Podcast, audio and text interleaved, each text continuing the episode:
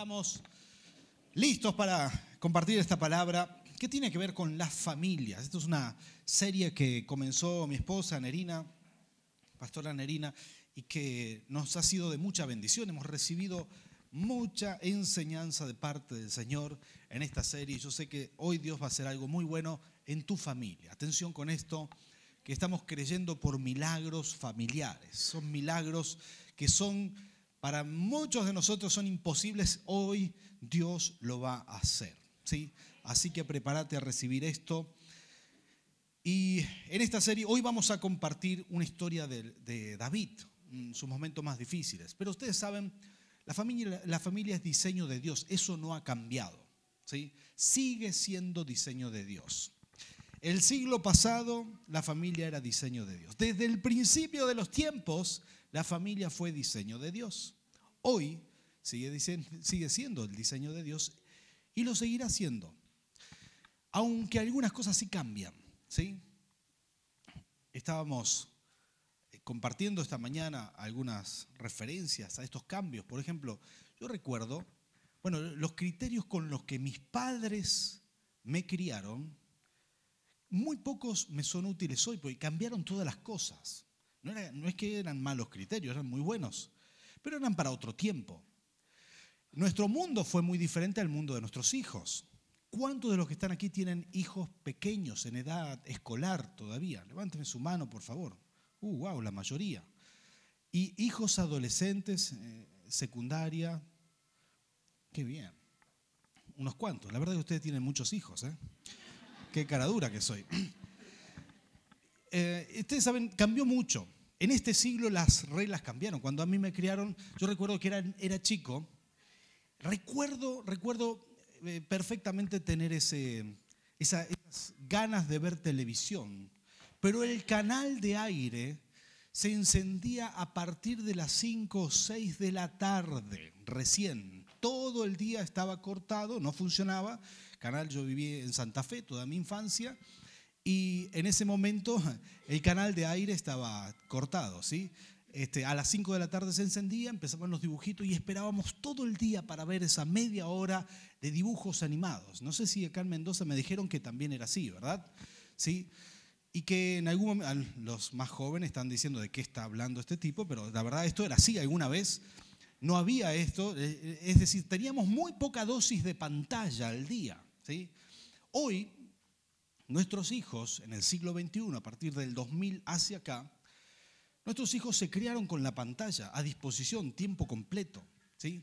Y es más, los jóvenes millennium que son padres hoy, es decir, todos aquellos que tienen menos de 35 años, que son, están, digamos, catalogados como jóvenes millennium, este, todos esos jóvenes, todos esos padres jóvenes, le, los instruyen a sus hijos con mucha tecnología. ¿sí? Por eso tenemos tanto ruido a tecnología acá mientras estamos predicando, ¿verdad?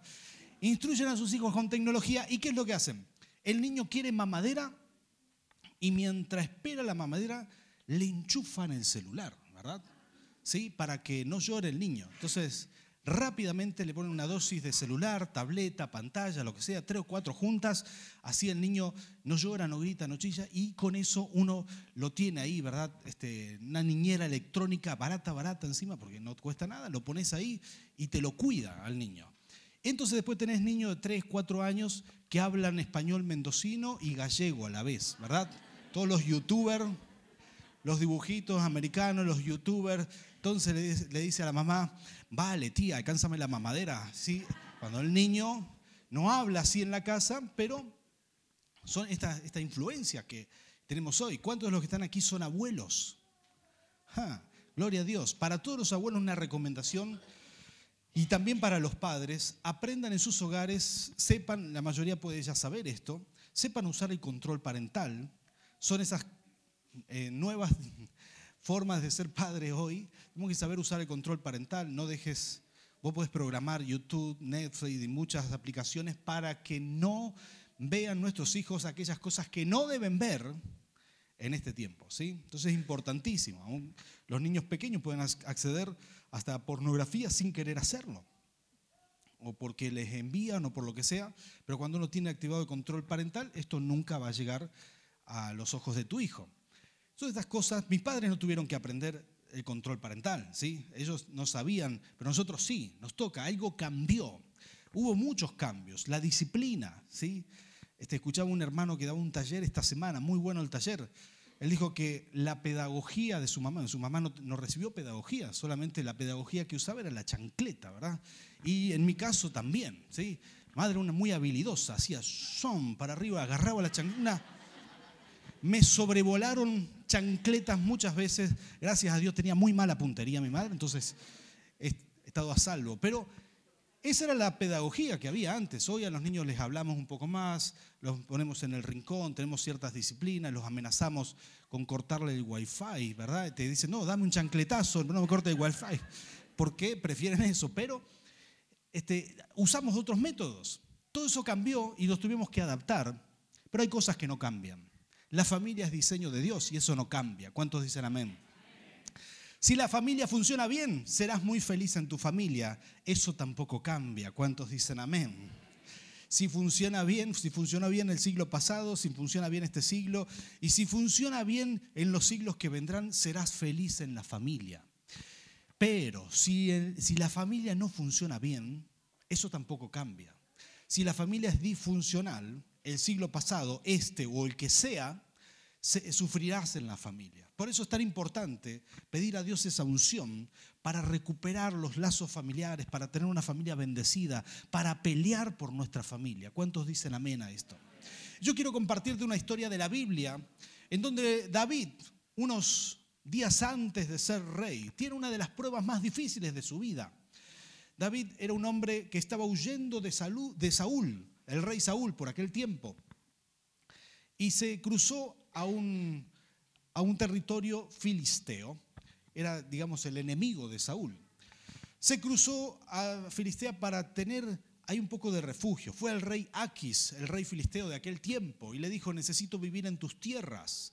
Entonces, eh, Aquis le otorga a él y a los soldados de David, porque tenía 600 soldados que iban con él, le, otorgó una ciudad que se llama Ziklag, una ciudad filistea, que curiosamente en esta semana, un dato muy curioso, se encontró el lugar arqueológico, digamos, se descubrió el lugar donde fue, donde estuvo esa ciudad, la ciudad de David en aquel momento, ¿sí? Está, es como una isla en un mar de arena, ¿sí? Es un, es un punto en el desierto, todo lo demás es desierto, y ahí está Ciclag, la ciudad donde a David se le otorga vivir por aquel tiempo, David vivía ahí con su familia y todos sus soldados, los 600 hombres valientes de David, estaban ahí con él. Vivían, desarrollaban su vida familiar, tenían sus hijos, sus hijas, sus esposas. Un día tienen que salir a la guerra. Entonces David y todos los hombres salen a la guerra. Pero los filisteos del rey Aquis le dice, regrésate, no es necesario que pelees. Así que David regresa. Pero cuando llega de regreso a su casa, a su aldea, a esta ciudad que se llamaba Ciclag, encuentra una de las situaciones más terribles que un hombre se puede encontrar.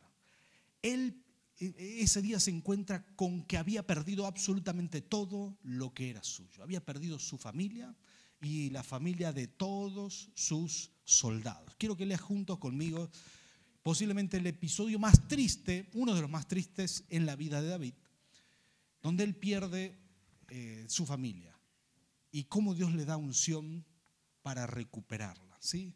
Tocarle que está al lado tuyo, decirle, hoy Dios te va a hablar a través de esta historia. Sí, Señor. Si podemos poner en pantalla, Primera de Samuel, capítulo 30. Primera de Samuel, capítulo 30, versículo 3 en adelante.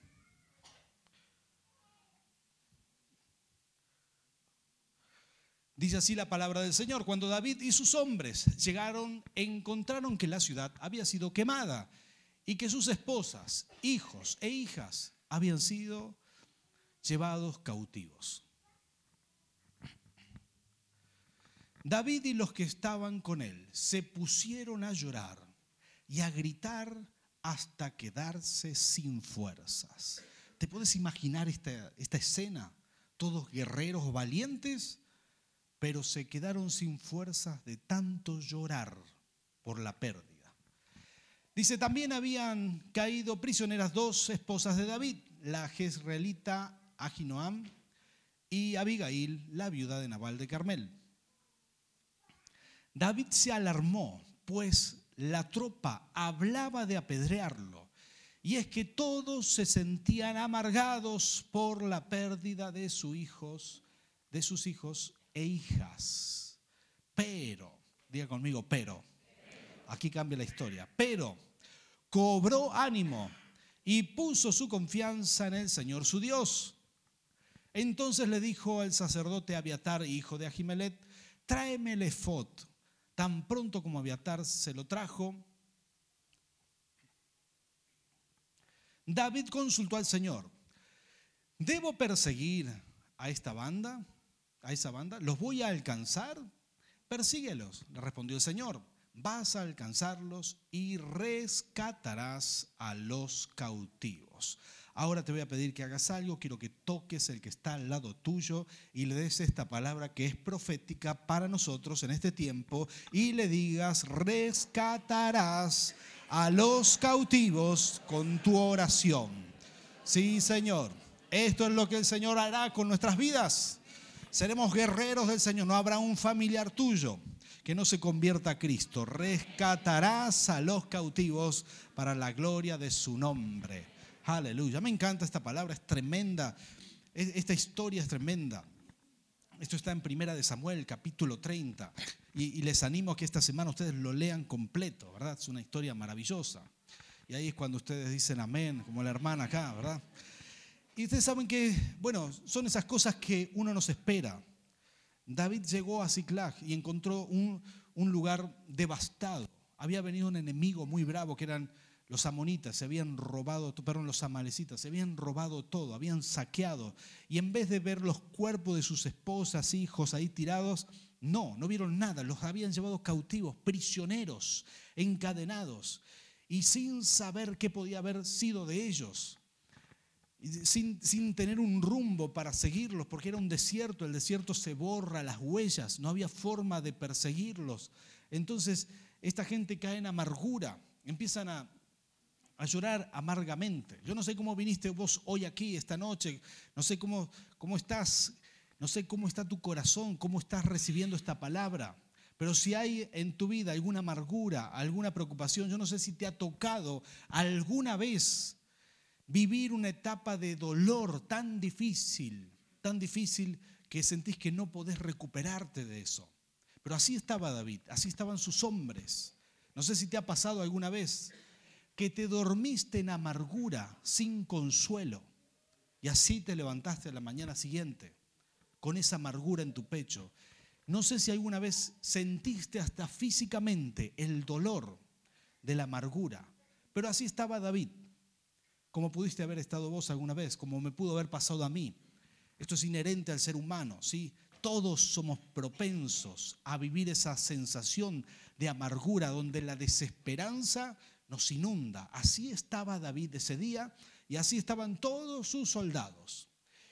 Y en la amargura, en el dolor, las personas pueden tomar tres malas actitudes, tres malas actitudes. No será tu caso y mi caso, que somos personas llenas del Espíritu Santo. Pero las personas que estaban ahí, no todas eran llenas del Espíritu. David era el único ungido en ese tiempo. El resto de los soldados, el resto de los soldados optaron por una de estas malas actitudes. Ahí estaba David escuchando lo que ellos decían y él quizás jamás pensó que iba a escuchar estas palabras de su tropa de su gente más leal. Ahí estaban los valientes de David, de los cuales se cuenta más adelante en la Biblia, que eran gente que estaba dispuesta a dar su vida por David. Eran de esas personas que estaban, eh, que eran entrenadas en armas, en la onda, en, en la lanza, el arco y flecha, la espada, y que eran de los más valientes. Algunos de ellos se cuentan hazañas que han hecho en la Biblia. Se, se registra todo esto sin embargo, ese día, ese día estaban todos amargados e inundados en el dolor y tomaron una muy mala decisión, una muy mala actitud. La primera mala actitud que un hombre o una mujer puede adoptar en medio del dolor es buscar un culpable. Esto es lo primero, ¿sí? Ahí la gente empezó a decir, entre ellos empezaron a decir, ¿qué hacíamos por allá mientras a nuestras familias las atacaban acá? Esto es culpa de nuestro líder. Y parece que encontrar un culpable nos hace sentir mejor. ¿sí? He ministrado muchas veces matrimonios, gente que, que viene a pedirnos consejos. A veces los matrimonios tienen un problema con un hijo, se va de casa o toma alguna mala decisión. Y, y lo que hacen algunos matrimonios es culparse entre ellos y decir, no, esto es tu culpa, es porque vos hiciste esto o aquello. ¿Sabías que la culpa no resuelve ningún problema? ¿O culpar a alguien no resuelve nada? ¿Sabías esto? quiero decirte que la gente busca culpable porque piensa que vas a sentirse mejor o es un alivio momentáneo, es un aliciente echarle la culpa a alguien, como decir esto no es mi culpa, es tu culpa, pero no nos va a sacar del problema, no se va a ir el dolor porque porque culpemos a un inocente o porque apedriemos al culpable. Jamás se va a ir el dolor de esa manera. Un hijo de Dios tiene otras herramientas, pero la gente que no conoce al Señor puede tomar una de estas malas decisiones, tomar una de estas malas actitudes. Ahí estaban todos los soldados listos para apedrear a su líder. ¿Sabes qué? ¿Cuál es la segunda mala decisión que una persona inundada en angustia puede tomar? ¿O la mala actitud que puede tomar? Es la de, la de quedarse paralizado por la angustia como alguien que no sabe nadar y cae al agua. Algunos pelean, eh, dan esos manotazos de ahogado, como se dice. Otros quedan paralizados, solamente tragan agua y se hunden. Las personas que quedan paralizadas frente al dolor, frente a la angustia, esas personas terminan en la depresión, se hunden, empiezan a hundirse. Esas son las personas que, después de un tiempo empiezan que no quieren salir de la casa, que no todo comienza con un dolor, todo comienza con una angustia.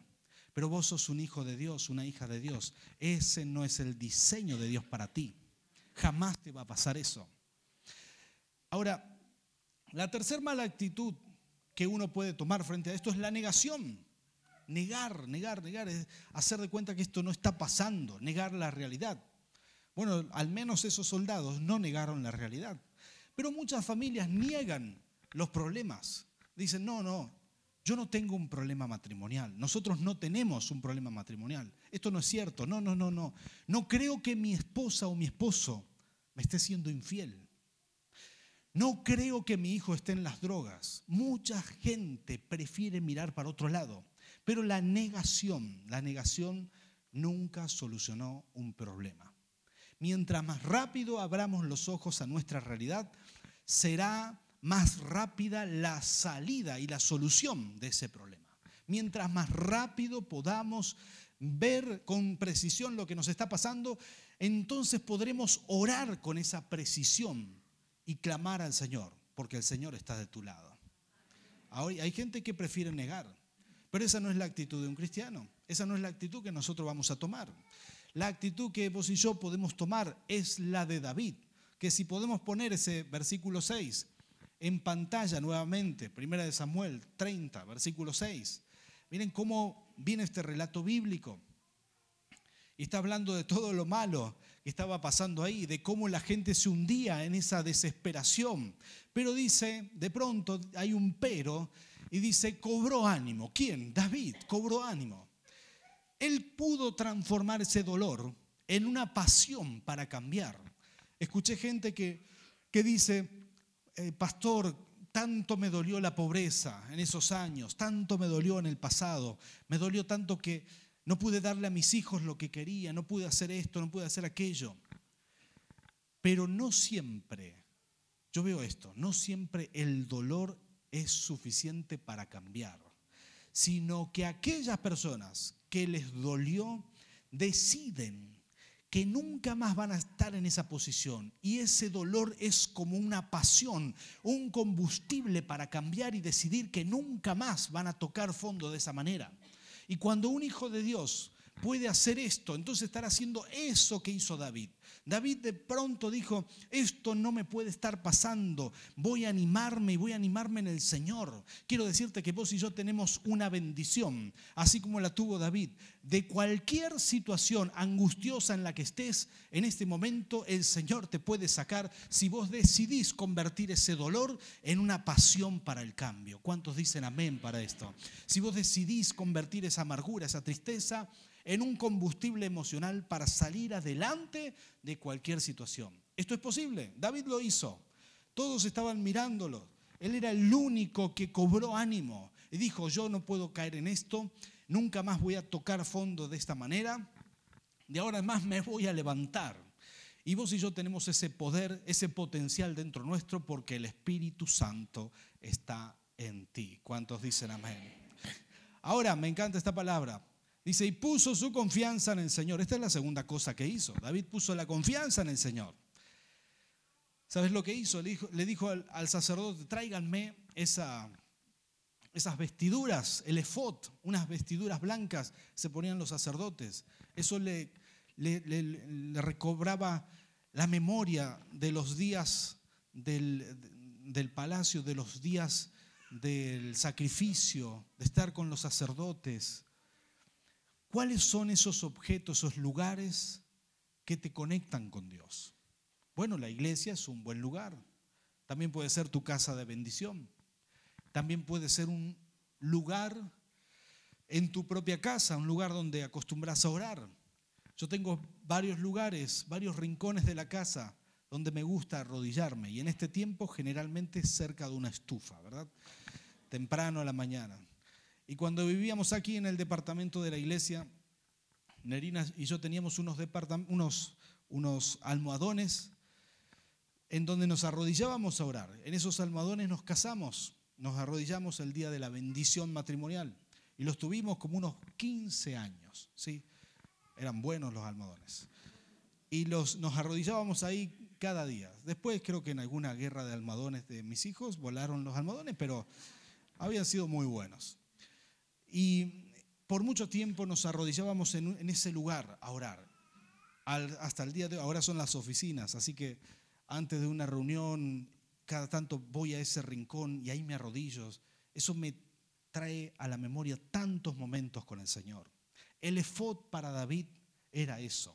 Eran, e, era esa comunión con Dios. Quiero decirte una, quiero darte una buena noticia. Todos tus momentos de comunión todos tus momentos de oración, de adoración, cuando más necesites del Señor, eso, eso te traerá de vuelta a la presencia de Dios, te traerá a la solución de tus problemas, porque es esa comunión la, la que nos saca adelante en los momentos más difíciles. ¿Cuántos dicen amén a esto? Ahora David no solamente cobró confianza, sino que le hizo la pregunta correcta, le dijo, Señor, ¿podré recuperar a mi familia? ¿Podré recuperar a la gente, podré recuperar a las familias de cada uno de mis, de mis soldados. Y el Señor le contestó y le dijo, sí, podrás recuperarlo. Hizo las preguntas correctas. Hay relaciones que vas a recuperar, hay relaciones que no vas a recuperar, hay relaciones que recuperarás parcialmente, pero todo podrás preguntarle al Señor. Todo podrás preguntarle. Hay relaciones que el Señor quizás sacó de tu camino.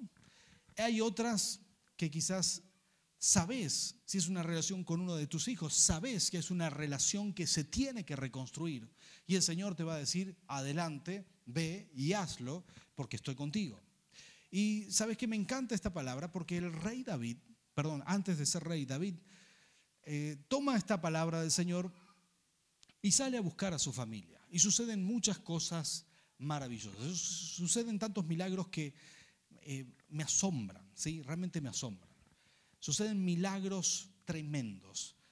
Eh, David salió al desierto, dice que había un solo, bueno, en el desierto, en todo el desierto había un solo joven por ahí, tirado, que habían dejado los madianitas, que tenía la información para poder llevarlos con los amalecitas. Ahora, David sale al desierto. Imagínense esa situación. No sabes si es el este, si es el oeste, el norte, el sur. Tenés que elegir un lugar. Pero con la guía de Dios sale con todo su ejército. Si él se equivocaba de dirección, si él salía para allá y el enemigo se había llevado su familia para el otro lado, jamás la iba a volver a ver. Y, seguro por allí la tropa lo iba a apedrear. Pero él sale guiado por Dios. Y encuentran a mitad del desierto, encuentra al, único joven que tenía esa información, un, joven egipcio que había quedado herido, tres días había quedado tirado por ahí. Le dan de comer, llega en el momento justo antes de que muere y le da la información precisa. Ese joven les dijo dónde estaban los amalecitas y todo el ejército de David fue y conquistó ese lugar y recuperó a cada uno, a todos los, de, los que estaban perdidos en su familia. Si podemos poner en pantalla el versículo 18 de ese mismo pasaje, versículo 18 y 19, esto fue lo que sucedió. David pudo recobrar todo, todo lo que los amalecitas se habían robado y también rescató a sus dos esposas. Y sigue diciendo, no le faltó del botín ni grande, ni pequeño, ni hijos, ni hijas, ni ninguna otra cosa de todos los que le habían quitado. ¿Cuántos dicen amén? A esto hay unción de Dios, hay milagros a tu favor. Lo que hizo David fue impresionante. Es como si te dijeran, tenés que encontrar una aguja en un pajar, te acercás a ese montón de paja, metés la mano la primera vez, encontrás la aguja y sacás y decís, wow, ¿qué pasó aquí? Alguien guió tu mano. Eso fue lo que hizo David. Encontró a los amalecitas y recuperó la familia, algo que era totalmente imposible. Pero voy a decirte algo, Dios es Dios de los imposibles. ¿Sabías esto? Voy a pedir a los adoradores que pasen por aquí, por favor. ¿Sabes qué? En un momento el apóstol Pablo fue llevado preso. Esto fue en Filipos, capítulo 16 del libro de Hechos. ¿sí? ¿Alguno de ustedes se acuerda de esa historia? Fue puesto en, en sus pies en el cepo. ¿Alguien recuerda esta historia? Levánteme su mano. Una historia muy linda. ¿sí? Allá hay una, dos personas. Muy bien. Hechos capítulo 16. Les sugiero que lo lean en esta semana, es un muy buen pasaje. Y ahí ustedes podrían decir amén, pastor, lo vamos a leer. Viene el apóstol Pablo a predicar a Filipos y azotan al apóstol Pablo. Y le llega al carcelero eh, los magistrados los mandan a poner preso y les llega al carcelero una orden, cuando el carcelero la ve, posiblemente una de las órdenes más serias que a él le toca eh, en ese momento, decía, a estos prisioneros con máxima seguridad. Por eso la Biblia dice que los metió en el calabozo más profundo, les puso los pies en el cepo y ahí los tuvo. Y se fue a su casa. Pero a medianoche Pablo y Sila estaban cantando y alabando al Señor y ocurrió un milagro, un milagro tremendo. Se abrieron las puertas, se abrió todo y, eh, vino el carcelero, se quiso quitar la vida y el apóstol Pablo dijo, no te mates, aquí estamos todos. Unas horas antes, cuando el carcelero recibe al apóstol Pablo, si hubiéramos podido ver ese rostro, el rostro del carcelero, recibiendo la orden, quizás hubiéramos visto una persona implacable, un servidor del imperio romano, una persona que, ¿cómo decirte esto? Que sería imposible que se convierta, imposible. Pero a las horas, a las horas, después de un milagro, diga conmigo milagro, el carcelero estaba a los pies de los apóstoles, diciéndoles esto, ¿cómo puedo ser salvo? Yo y toda mi familia. Porque hay un principio que vos tenés que conocer. Aquellos, bueno, aquellos que pelean por su familia, Dios va a hacer milagros para que todos se conviertan. A Dios le interesa que recuperemos a todos los perdidos. David estaba en Ciclag. No tenía forma humana de recuperar a su familia. Pero porque Dios hace milagros para que recuperemos a nuestra familia, le fue revelado y, Dios le mostró hacia dónde tenía que ir y cómo tenía que hacerlo y encontró a su familia porque Dios está en este asunto. Cuando vos te dispongas a levantarte como un guerrero de oración, como una persona que se preocupa en oración por su familia, Dios va a hacer grandes milagros. Y a lo mejor vos me digas, oh pastor, pero en mi casa hay uno tengo un hermano, tengo un cuñado que es durísimo. Ahora déjame decirte esto. Ese carcelero quizá era más duro que tu cuñado, pero se convirtió. ¿Saben? Yo recuerdo cuando oraba por mi familia. Yo conocí a Cristo porque Nerina me invitó a la iglesia. Ya les conté eso seguramente muchas veces. Nerina tuvo la bendición que sus padres la llevaron a la iglesia. Pero yo fui el primero de mi casa. Era adolescente, habría tenido unos 16 o 17 años. Y le dije a mi papá, papá, quiero ir a la iglesia evangélica. A mis padres. Eso en ese momento no les gustó nada la idea. ¿sí? Nos dijo, pero nosotros somos católicos. Y ellos me dijeron, no, vamos mucho a la iglesia, pero tu abuela era de las que iba, era fiel en la iglesia. Y eh, no les gustó nada. Nada, pero de nada.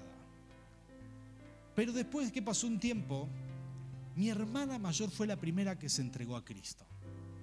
Y ella fue columna de su familia. Hoy en día toda su familia se entregó al Señor. Su esposo, sus hijos, todos están en Cristo. Mi hermano menor también se entregó a Cristo con el tiempo. Yo fui el primero, pero oré siempre por toda mi familia. En un momento con Larina orábamos por toda la familia, por nuestros hermanos, por todos. Mi hermano menor fue el segundo.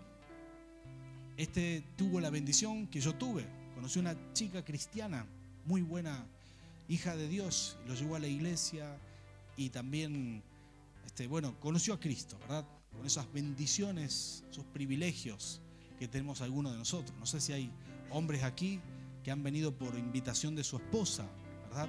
Para no decir que lo trajeron a la rastra por primera vez, ¿verdad? Pero si A mí me pasó eso, a mi hermano menor también le pasó algo así.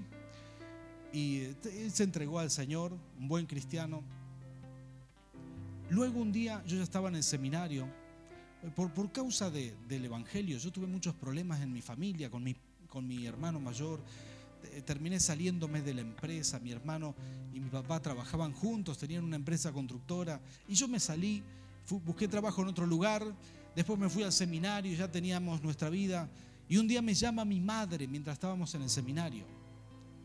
Y suena el teléfono. En ese momento los teléfonos estaban colgados a la pared, ¿verdad? No eran celulares. Así que atiendo a mi madre y ella me dice, hijo mío, ahora entiendo lo que vos hiciste de irte al seminario y por qué dejaste todo para estudiar. Estoy aprendiendo la Biblia, estoy congregándome. Y yo escuchaba a mi madre y me daba cuenta que era el Espíritu Santo que estaba tocándola, que estaba ministrando su corazón. Ella estaba llena de Dios. Y para mí era un milagro impresionante, algo maravilloso. Yo no sé si vos estás aquí y hay personas que en tu casa te parece que son imposibles o que están apartados, que están alejados, que simplemente te parece que es imposible que se conviertan, pero yo quiero darte una palabra, este es el tiempo de tu familia. Este es el tiempo de tu familia. Recuerdo cuánto oré por mi familia. Lo más difícil era mi viejo y mi hermano mayor. Eso sí que eran duros. Mi hermano mayor había hecho muchas cosas, se había desviado del camino. Estaba perdiendo su familia. Pero un día me llama, un testimonio impactante para mí. Él me, cuenta esto. Me cuenta que que su empresa, que la empresa familiar había quebrado, ¿sí? Y que fue en el año 2001 y que ya no iba más la situación económica y que tenía tantas deudas, que estuvo en esos mismos días, él estuvo tomando un, eh, whisky o algo así en su oficina y con un revólver en la mano, decidiendo si se iba a quitar la vida. Él me cuenta esto unos días más tarde y me dice, ahí me acordé de todo lo que me hablaron de Cristo. Y yo cuando colgué de esa conversación, él se entregó a Cristo, recuperó su familia, recuperó su empresa, Dios es muy bueno. es muy bueno. Y, ¿sabes? Yo recuerdo cuánto oré por él, oré por mis sobrinos, oré por él en oración y llanto. Pasé tanto tiempo intercediendo por él, sobre todo por él, que era el más duro hasta ese momento. Y se entregó a Cristo, porque hubo milagros para mostrar el poder de Dios en su vida. Milagros como lo va a ver en tu familia. Milagros que muestran el poder de Dios. Después recuerdo mi padre, que él no quería saber nada, un día llegar a Rafaela y me dice, hijo, quiero hacerte unas preguntas sobre la Biblia. Y yo digo, wow, ¿estás leyendo la Biblia? Sí, decidí leer la Biblia completa. Tenía 74 años cuando un hombre ya no quiere cambiar a esa edad, pero el Espíritu Santo lo tocó. Y sentados en el living, empezamos a hablar de las cosas de Dios. Y a unos pocos años después tuve el privilegio de viajar para bautizarlo, un regalo de Dios para mi vida. A veces veo las fotos que se publican en la iglesia de Rafaela, así como la nuestra, publican fotos en su Instagram y por ahí veo, veo eh, dos personas mayores a un costado, ella con pelo blanco y él sin pelos. Y digo, esos son mis padres. Gloria a Dios. Solo yo sé, Nerina y yo sabemos cuánto hemos orado por ellos. Y hoy para nosotros, hoy estamos viviendo un milagro. Hay unción de Dios para aquellos que pelean espiritualmente por sus familias. Aquellos que quieren ver a toda su familia congregada. Hay unción de Dios para aquellos que se van a levantar en oración. Hay poder de lo alto para aquellos que quieren pelear en oración porque toda tu familia tiene que estar aquí. Toda tu familia tiene que ser salva. Toda tu familia, vos tenés que estar seguros de que tu familia se va a ir con Cristo. De que seguiremos viéndonos en la eternidad. De que seguiremos compartiendo en la eternidad. Es importantísimo que el Señor te levante como un guerrero, como una guerrera de oración por tu casa. Y que si hay vínculos perdidos, si hay, si hay relaciones desgastadas, en este tiempo se recuperen. Si alguno en tu familia no está bien, está pasando un mal momento, que se entregue a Cristo porque en Cristo hay solución para todo. Si alguien en tu casa no está pasándola bien, tenés que interceder por ellos. Dios te va a dar la unción David para recuperar a todos los, cautivos, a todas esas personas que en este momento no están en Cristo. El Señor te va a bendecir, el Señor te va a dar unción para esto y yo quiero orar por ti. Así que ponte de pie, por favor. Te invito a que cierres tus ojos y que empieces a clamar al Señor. Empieces a clamar al Señor y le digas, Señor, estas son, esta es mi familia, estos son mis familiares le puedas decir con nombre y todo, le diga, Señor, yo intercedo por mi hermano tal, yo intercedo por mi papá, intercedo por mi mamá. Toma este momento, aquí está la presencia del Señor. Aquí en su presencia vamos a orar y a interceder por nuestra familia. Abrí tu boca y comienza a orar. Padre, escucha nuestro clamor. Señor, Clamamos, clamamos, clamamos por nuestra familia. Espíritu Santo, Señor, llénanos de ti, Señor. Señor, clamamos por nuestra familia, por aquellos que aún no te conocen. Santo Rey, Santo Rey, clamale al Señor. Levanta esta intercesión. El Señor escucha tu oración. El Señor escucha y ve tu dolor. Yo percibo en mi espíritu que hay gente con mucha angustia, con preocupación, con sana preocupación por su familia. Señor te bendice en este tiempo. Él toma eso como olor fragante. Santo Espíritu, Señor, abre los cielos. Abre los cielos, abre los cielos. Oh Señor, yo quiero interceder por cada uno de tus hijos aquí. Cada uno, Señor. Señor, si hay alguien que está pasando un momento angustioso, Señor, somos tus hijos. No tomaremos malas decisiones, no tendremos malas actitudes. Señor, en el nombre de Jesús.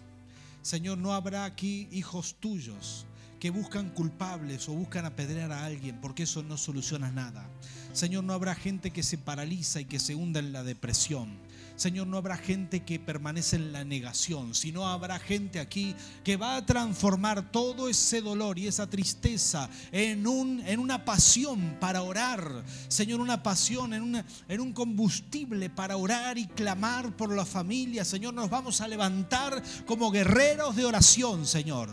Señor, vamos a ver tu mano de bendición. Señor, nosotros proclamamos milagros, proclamamos milagros, como lo hiciste en mi casa, como lo hiciste hace miles de años con el rey David. Señor, como lo hiciste con ese carcelero, Señor, milagros, porque en tu presencia no hay duro, no hay persona tan obstinada, Señor, no hay persona, Señor, que no se quebrante, Padre, en el nombre de Cristo Jesús, en este momento intercedemos, intercedemos, intercedemos por cada uno de, de nuestros familiares, Señor, en el nombre de Cristo Jesús, los bendecimos y los llamamos a tu iglesia, Señor, los llamamos a tus pies, los llamamos a tus caminos, Señor, en el nombre de Jesús estamos proclamando victoria. Señor, estamos proclamando que como iglesia nos levantamos en fe, nos levantamos en el poder de la oración para ser guerreros y guerreras de tu reino, Señor, que van a combatir, van a pelear por su familia. Señor, en el nombre de Cristo Jesús, unge a tu pueblo, unge a tu pueblo. Recibimos, Señor, en esta noche esta unción, Señor. Gracias, Jesús. Gracias Señor, gracias Rey, gracias Papá. Oh Espíritu Santo, derrama tu presencia aquí. Llénanos de ti, Señor. Señor, tú cambias toda tristeza en danza. Oh Santo Rey, voy a pedir a los adoradores que pasen, por favor, pasen por aquí. Señor, tú cambias toda tristeza en danza. Tú nos das la unción, Señor, para animarnos Señor, si hay alguien aquí que está viviendo un momento familiar duro, difícil, por favor, todo el mundo permanezca con sus ojos cerrados. Solamente esas personas levanten su mano al cielo. Si hay alguien aquí que está viviendo un momento familiar duro, un momento familiar difícil, levante su mano. Señor, bendigo a tus hijos. A partir de este momento se van a animar en ti por la fe que tenemos en ti, Espíritu Santo, por la fe veremos milagros en nuestros hogares, Rey. En el nombre de Jesús, milagros, milagros, milagros. Tu presencia, Señor, está tocando, Señor, nuestra familia, donde quiera que esté. Los estamos llamando a tu presencia. Oh Espíritu Santo, tú tienes poder. Señor, si hay familiares, si hay personas retenidas por las tinieblas, tú nos das unción para liberar a los cautivos. Señor, en el nombre de Jesús se rompen las artimañas de Satanás en este momento. Señor, se rompen las cárceles del diablo, Señor, en el nombre de Jesús.